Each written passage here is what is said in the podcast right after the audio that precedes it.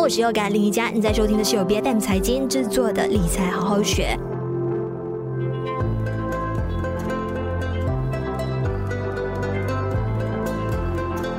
近期在网上读到一段话，我个人是还蛮不认同的，就是说人生有两件事一定要趁早，一是呃出名，二是要买房。那只有买房了之后，才代表说你的人生是完整的吗？因为有好多人啊，相信好像呃，比如我拿我自己本身来做一个例子啦，就是来到。二十五之后哈，就是身边的压力就会开始越来越大了。别人都会问你说：“哎，买房了吗？是不是还在租房啊？”那如果说你还没有买房的话呢，就被家里人还是被身边的人认为说：“哎，你是不是还在漂泊无依？或者说你心还没定下来？”那是不是说有房在手，真的才能够显得更加有底气，更加有个人的一个归属感呢？那今天在节目上呢，我们就邀请到了理财博主陈凯翔来到我们节目来跟我们谈一谈了，是不是？呃，现在必须要买房了，因为如果错过这一次买房的风口的话呢，是不是说以后说不定就买不起了？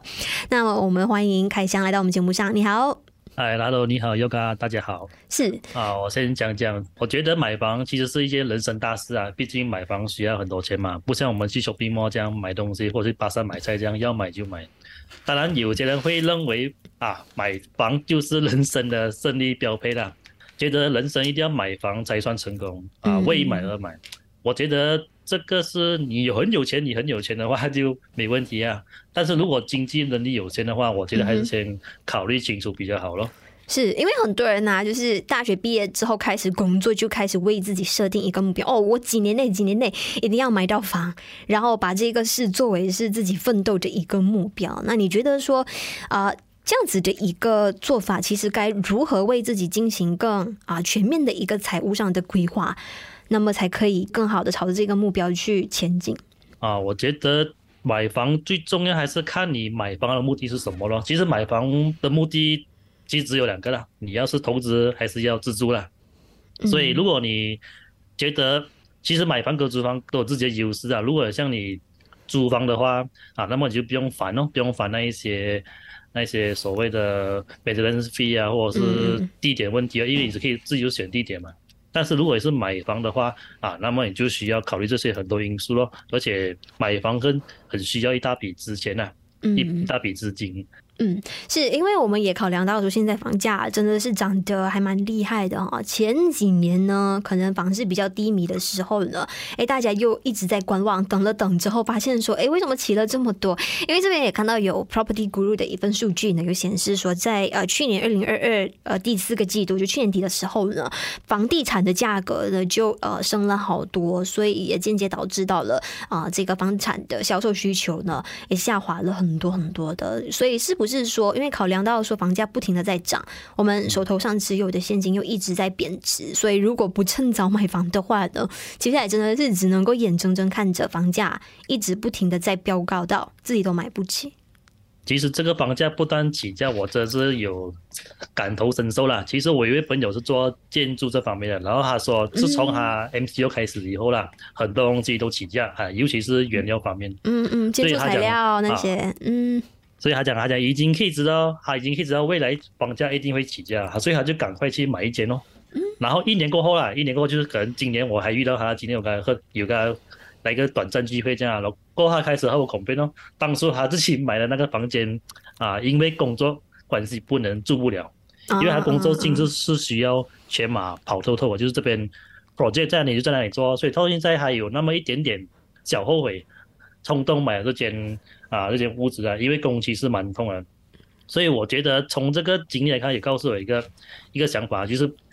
不要因为你的，不要因为房价啊未来会高而你就去冲动去买，最重要还是看你自己啊你的需求，然后要好好规划，不然就会。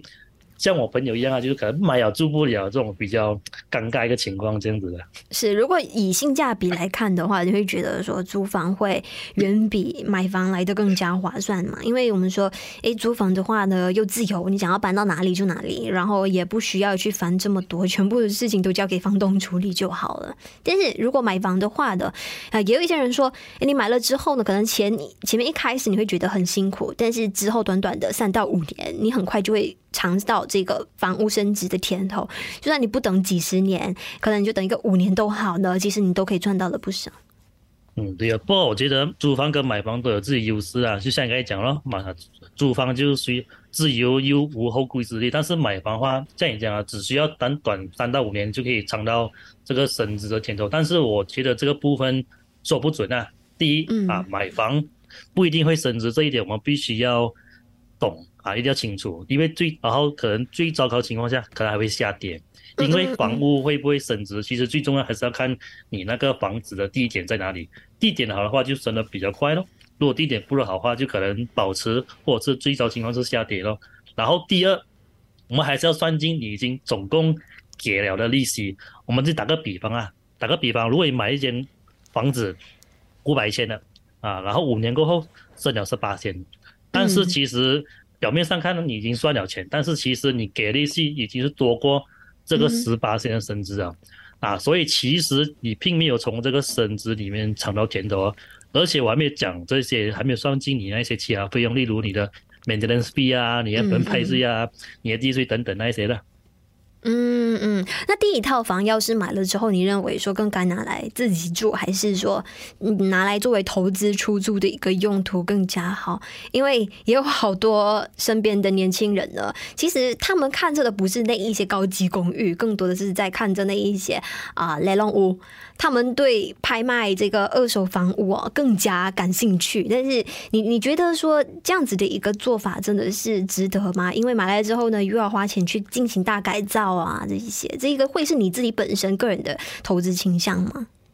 嗯，其实为什么当时其实我也是看雷龙的习惯，因为雷龙为什么会有吸引那么多啊？我们所谓的投资者或是买家有兴趣，因为雷龙会比市价来的更便宜啊，有时会便宜，至少便宜十八千，然后啊就会一直不断的降价降价这样子。嗯，不过雷龙有一个很大的风险，就是你不能知道屋内的情况，尤其是如果你是买那种高级公寓啊，因为高级公寓你是不能从外面看的，如果是买那种。连的了就可以从外面屋上看大概情况，但是如果是从高级公寓买的话，就会这情况就不能看得到了。然后第二就是雷龙啊，需要很大的一笔钱，需要你要需要支付一个很大一笔的钱，就是你要先支付先，然后才可以开始啊，我们所谓的 bid 雷龙，开始 bid 雷龙这样子咯。然后雷龙我觉得还有其他风险，就是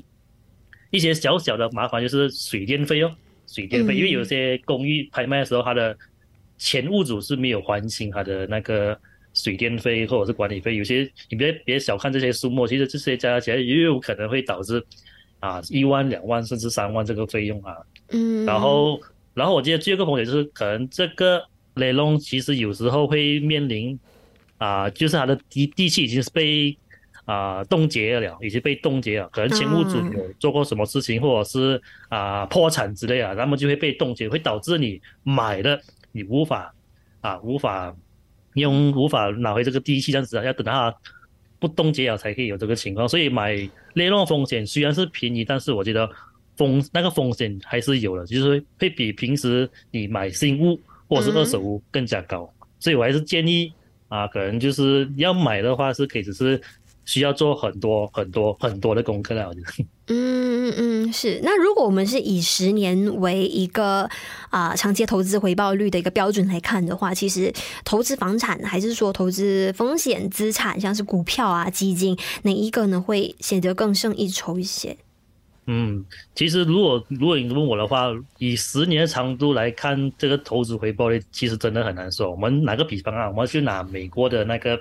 指数 S M P 五百来说，如果你在两千年的时候买入啊，那么其实你要等到二零一三年的时候，你的回报率才开始是 positive，就是正数的啊。所以讲，如果你把这十三年放在定存，不是更加好啊？啊，其实这里我只是想表达，不同的国家在同个时间点，这些资产类别的投资回报率都会不一样啦。所以，但是如果我们把周期拉得更长一点，例如我们讲二十二十年、三十年，那么其实股票回报率还是最高的，所以还是看你、嗯、你的那个个人选择是怎样咯。是，其实现在啊，在市面上有好多的所谓的炒房大师啊，都一直在鼓励大家就是负债为王。一直在告诉你说，哎，你只有就是拥有了两套房以上，才称得上是拥有啊、巨额资产，然后就一直鼓励大家通过这个房贷再融资 refinance 的方式呢，就是进行集邮式买房这样子的一个做法。那你认为说这样子的一个方式真的是适合一般上班族吗？特别是说在目前利率这么的，就是波动率、浮动率这么大的一个情况之下，你认为说会不会一不小心可能就给自己酿出一个财务上的大祸？对对，这个确实有存在地方的。首先，这种通过房贷 refinance 方式来买房子的话，其实是借助银行的那个杠杆效应啦，你自己比较少的资金去买更多房产哦。这种做法其实对于那一种啊，我们所谓的资金充足或者是风险承担力比较高的人来说啊，其实是可以很有效的实现你那个资产的那个增值咯，或者是你的财富累积。但是，我觉得呢，对于一般上班族来说，这这种做法其实还是存在一定的危险啊。嗯，我想首先，其实房产市场是存在着波动和周期性的，只是会比股票来得更低了。然后买房子不一定能够实现长期增值稳定哦。然后其实通常用这种 refinance 方式买的话，其实还款压力通常会比较大的。如果是那一种工作收入不稳定啊，那么你你就有可能会面对。还债或者还款的困难风险啊，然后这种，如果你越买越多啊，就想用这种方式买很多房产，那么其实你是需要很多时间跟精力去管理啊，去维护啊。如果因为你没有维护的话，那么你就会可能你的你的房产无法租出去啊，或是无法有效增值啊，情况可能会更加糟糕咯。所以总结来说，我觉得对一般上班族来说，我觉得应该先看自己的财务状况及能力啊，再考虑需不需要用这种方式去买房子。是，因为其实买房子就应该要量力而行，选择自己的适合方式咯。你认为说，就是好像每个月的房贷啊，加上关于这一个房屋相关的这一些开销，应该要占自己的收入多少的百分比？你认为才是真正合适的，才是处于一个健康的水平？我觉得还是要看你个人的财务目标。不过如果是健康水平的话，我觉得可能就是三到四十八岁，然后就留一个一个缓冲一个空间这样子哦。嗯是，是，不过其实银行也就会把银行当你自己省粮食后，银行也是会帮你啊，看你的收入适不适合啊，适不适合买房这样子咯。是，还有一个情况哦，就是哦，当自己看中了一个地段的啊、呃、房屋啊，可能真的是非常非常的心动，也觉得说有很大升值的这个潜力的。那么如果说自己啊，可能暂时还负担不起来的话，就是跟啊两三位朋友一起，好像合伙做生意这样子的房子买起来，然后一起合租出去的话呢，你认为说这样子的一个做法是是 OK 的吗？还是你你认为说最好是房屋相关的投资，还是自己 solo 个人去执行，还是比较比较恰当的？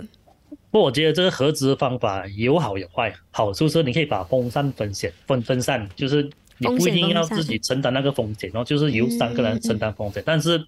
三个人就像我们我们常讲啊，做生意最好是跟不认识的人做生意嘛，因为万一闹翻了，至少。不不用紧，我就没有。但是，所以讲，如果跟朋友合资买的话，我觉得最重要是要做好我们所谓的 exit plan 哦。嗯。万一我们讲万一失败啊，我们要怎样收场？嗯。啊，我们要怎样收场？要有一个 backup plan 哦，这样子才可以做到万无一失啊，我们讲。嗯，是。那现在呢，开始看到哇，有好多的一些投资机构开始说一些放一些话来吓人了。尤其是在上个月的时候，有看到说大家在讲啊，美国的房市啊，可能就是下一个要崩盘的的市场了。哦、对，对，对，对，那你你你觉得说，其实看到这样子的消息哦，大家或许还会觉得说，哎，可能还可以再等一等，等到更低的价格才开始去买房。现在可能还不需要那么的急。那你本身针对这个观点是有什么样的看法？这个我对这个房地产崩啊崩这个方法是有保留啦，就是保留，因为最近其实银美国发生一有一件大事情嘛，就是银行倒闭嘛，两就是自从我们讲二零一八年那个雷曼兄弟倒闭过，最后最大的一间银行倒闭哦，就是连续两家银行倒闭，所以我们可以看到开始这个美联储升的利息已经开始动摇那个我们说的美国那个金融的那个基那个基础。所以为什么每个会预测房地产会是下一个啊下一个崩盘崩崩盘的一个领域，其实也是有道理的。因为房地产影响房地产的那个价值最重要的还是那个利息。现在现在美国的利息已经差不多接近啊接近五八线了，而且可能未来会继续升，所以会有这样子预测，我觉得是不是没有道理的？但是我们还是要理性看待啊，嗯，还是要理性看待，不能因为啊、呃、这样子的一个猜测而去去做我们去就是去盲目的去投资，还是要做好功课先哦。嗯嗯，是是。那么现在呢，大家也非常期盼啊，接下来究竟这个我们的新政府会有什么样的一些房屋政策来提高这个房屋的可负担性，就是让所有人都可以真正实现拥屋的这一个梦想。那么，就如刚才凯翔所说的，如果说啊、自己暂时可能还是实在是没有办法承担起来的话呢，其实啊、千万不能在买房这一件事情操之过急。配合天时地利人和的时候呢，才开始进场。不要去相信别人说的什么哦，在几岁什么样的阶段就应该做什么事情。对对对，那只有就是真正遵从自己的这个内心的意愿，然后也等到合适的时机才去做这件事情的，才是事半功倍的。那今天在节目上也非常感谢有理财博主陈凯翔在我们节目上做的分享，谢谢你。好，谢谢尤哥，谢谢大家。理财好好学，每周四更新最新 Podcast 节目，关注 BFM 财经脸书专业，就能获得更多相关的节目资讯。我是 Yoga 林瑜伽，我们下一期再见。